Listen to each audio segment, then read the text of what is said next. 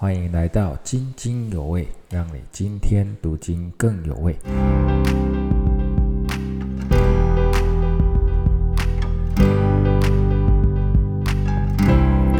平安，今天我们要分享的是《彼得前书》五章一到六节。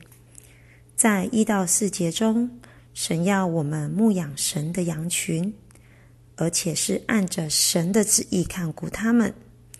这里有强调是按照神的旨意，而不是按照人的旨意。那神的旨意是什么呢？是要我们用基督的眼光去待人、去处事，要常借着读经或祷告与神有连结，才能明白神的旨意，再依着神的旨意去牧养。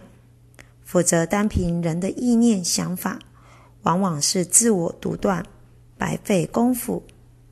常常在教会的会议中，我学习到牧师、传道与爱家团队美好的榜样，总是热忱教导、甘心摆上，看重每一个人，用爱来浇灌，满有基督的身量，成为我们属灵上的遮盖、坚强的后盾。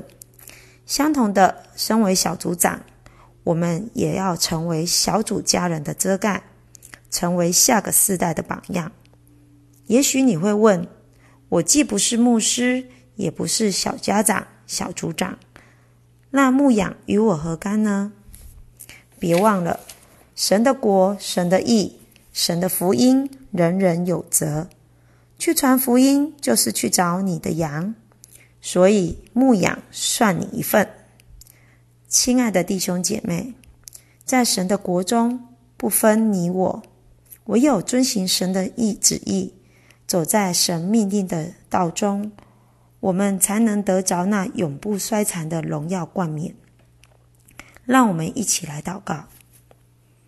是的，主啊，如同你在路加福音二十二章四十二节中所言，父啊，如果你愿意，愿意。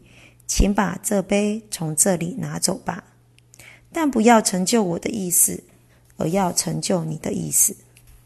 在牧养中，常常我们也会落入软弱、沮丧、无计可施的光景。